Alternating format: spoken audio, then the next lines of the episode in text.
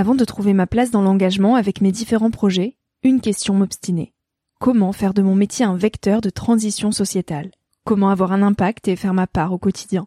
Si vous écoutez Nouvel Oeil, vous vous posez certainement aussi ces questions-là. Et si j'ai choisi la Green Management School pour soutenir mon podcast, c'est parce que ça peut réellement vous aider à vous y retrouver. Se former au métier de la transition écologique, ce n'était pas si accessible il y a quelques années, mais ça l'est aujourd'hui. Ça l'est tellement que l'on ne sait plus qui croire, quelle formation entreprendre, ni ce que ça vaut. Alors j'ai fait les recherches pour vous, et j'ai trouvé l'école que j'aurais tant aimé faire il y a quelques années, quand j'étais paumée. Des cours approfondis sur le climat, la biodiversité, l'agronomie, la géopolitique, mais aussi sur les modèles économiques vertueux, le tout dispensé par des spécialistes et des personnalités inspirantes. Créer un autre lendemain que celui qui s'annonce, c'est leur mantra, et derrière cette idée, la mission de Green Management School est de former de nouveaux managers capables de transformer les entreprises et les organisations de l'intérieur. Toutes les informations sont en description. Merci à Green Management School de croire en nouvel œil en soutenant cette saison de podcast. Tout de suite, place à un nouvel épisode.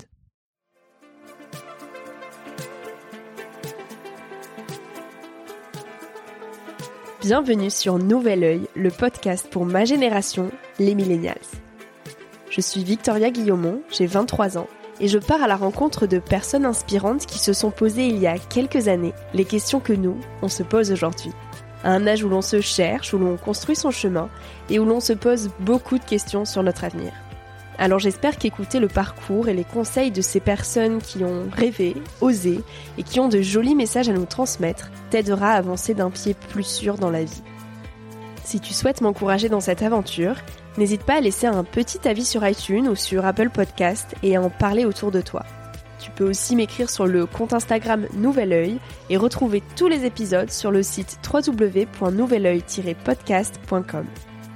Je t'invite maintenant à emprunter un nouvel œil pour regarder le monde sous un autre angle, pour te recentrer sur ce qui est essentiel et sur qui tu es pour t'aider à trouver ton chemin et surtout à oser.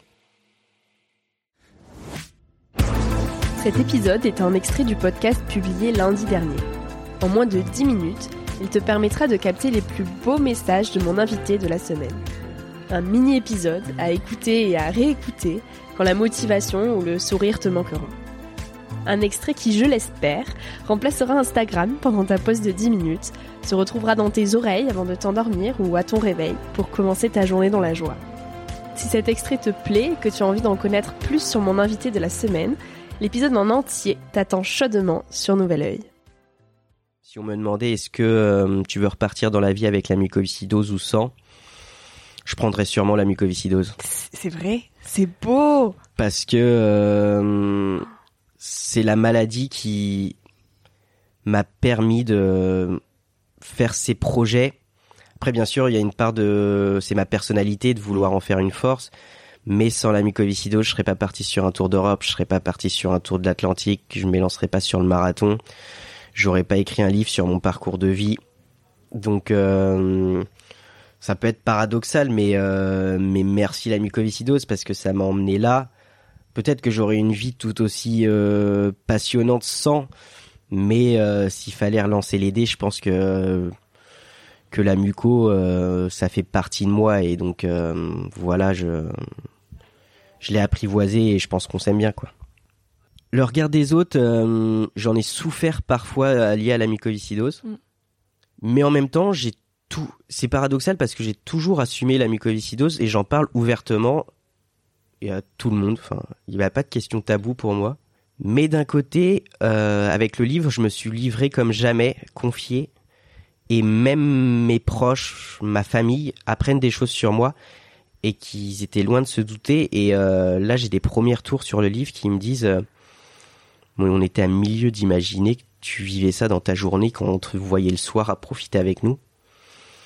Et donc peut-être que je me suis protégé à un moment donné, mais protégé aussi les autres parce que je voulais pas que leur regard change sur moi et je voulais pas voir de c'est peut-être de l'ego mal placé mais de la pitié dans le regard des gens vis-à-vis -vis de ma situation à certains moments et donc je voulais juste donner ce regard dans les gens à me dire, bah Alex, ok, il a cette maladie, mais il est toujours de bonne humeur, il a toujours le sourire, il veut toujours faire des projets. Et donc là, je me suis confié, je me suis ouvert.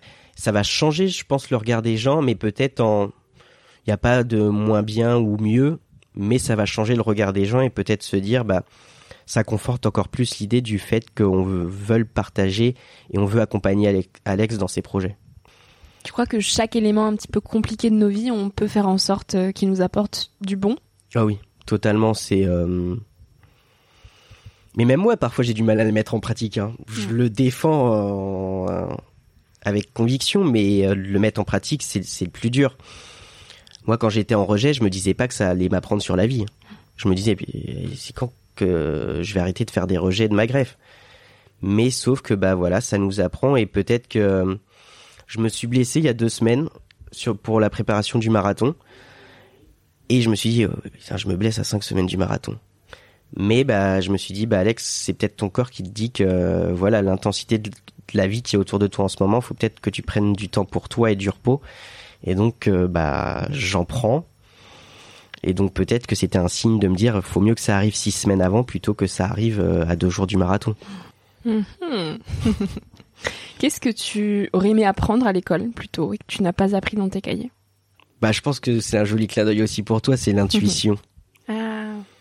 C'est de se dire, il n'y a pas forcément de route toute tracée. Enfin, comme tu dis, lorsqu'on est au lycée, on nous demande de choisir, on fait quoi après le bac? Moi, je savais ce que je voulais faire, donc en fait, ça me posait pas de problème. Mais il y avait plein de monde autour de moi qui, bah, je sais pas. Euh. En fait, je trouve qu'on n'a pas assez de retours d'expérience de de personnes qui sont passées par le même chemin ou qui viennent nous rencontrer au lycée pour nous expliquer. Voilà, moi, j'ai fait ce choix-là. Tout le monde croit qu'il faut faire une classe préparatoire pour entrer dans des grandes écoles de commerce. Tu peux faire une licence normale et rentrer en master dans une école de commerce. Et tu peux même parfois viser des écoles de commerce encore plus haut que si tu étais rentré en classe préparatoire et montrer que j'étais le premier au lycée quand il y avait des intervenants, je trouvais parfois pas ça intéressant. Et... Alors que je pense que maintenant, faut arriver à trouver le bon angle de vision pour, pour attirer l'attention des jeunes sur ça, montrer que voilà, c'est pas parce que euh, t'es dernier de ta classe au lycée que tu seras le dernier dans 10 ans et c'est même souvent mhm. pas l'inverse parce que tu peux être premier de ta classe quand t'es au lycée et premier plus tard mais moi, j'étais dans le bas du panier de ma classe et pourtant, bah voilà, j'ai fait une licence de droit, j'ai fait une école de commerce et j'ai monté mes projets. Et euh, il y en a d'autres qui étaient premiers et qui n'ont pas forcément réussi. Donc, faut pas, même pour les parents, faut pas avoir peur d'être, d'avoir un enfant qui est qui est pas dans le haut de la classe à ce moment-là parce que ça veut rien dire. Et que les rencontres qu'on fait après le lycée, je pense que c'est là les plus déterminantes. C'est pas forcément au lycée, c'est les 4-5 premières années après notre lycée où là euh, on fait notre cercle et comme il y a un discours que j'aime bien c'est euh, si tu n'es pas intelligent mais que tu es avec 10 personnes intelligentes tu seras la onzième. Parce qu'au fin de compte être avec des personnes intelligentes ça te rend intelligent du fait de leur savoir. Et toi ton intuition tu sais l'écouter? J'apprends de mieux en mieux à l'écouter parce qu'avant je l'écoutais pas forcément et j'écoutais pas forcément les signes de vie que j'avais autour de moi les les petites rencontres, les petits hasards, mais qui sont peut-être pas forcément du hasard.